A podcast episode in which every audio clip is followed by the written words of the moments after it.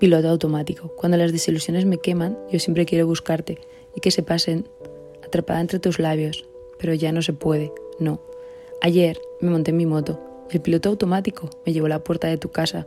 Fue una puta paranoia, pero ahí estaba yo, junto al canal, teniendo al alcance de mi mano tu timbre, ese noveno A, ese ático, que tantas y tantas entradas me ha inspirado.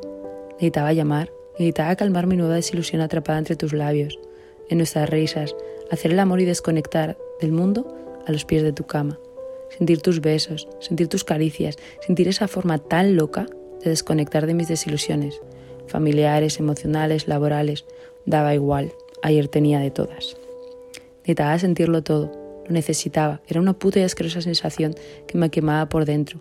Dudé unos segundos, pero al final miré a mi alrededor, vi los árboles, los patos y ese trocito de naturaleza por el que tantos días hemos paseado. Y decidí que lo más inteligente era no remover el pasado, porque no me gusta mi presente y me mogollón de miedo el futuro. Regresar al pasado no hará más que desenterrar todo, para un rato, y luego te quedarás y me quedaré peor.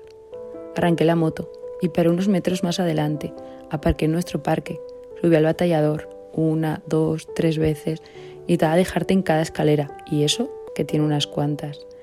Respiraba con dificultad, sentía que me faltaba el aire, necesitaba sentir a mi corazón latir más fuerte que mis deseos de ir a buscarte. De repente paré arriba del todo y contemplé un paisaje precioso.